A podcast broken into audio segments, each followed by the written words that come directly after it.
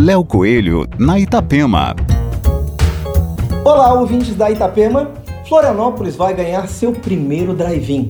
O Drive Park em Jurerê Internacional irá oferecer conteúdo, experiência, conforto e segurança. Moda nos anos 50 e serviços drive-in estão de volta ativa nesse momento que estamos passando no país e no mundo.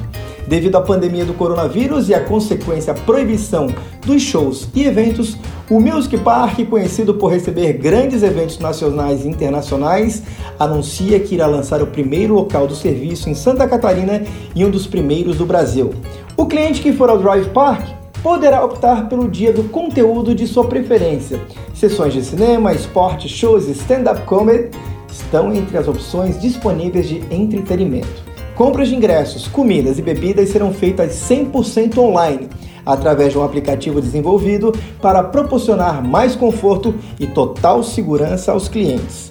O Drive Park pretende ser a solução para quem quer voltar a viver experiências fora de casa, mas também quer a garantia de ambiente seguro, controlado e monitorado. O projeto tem previsão para ser inaugurado agora, no início do mês de junho.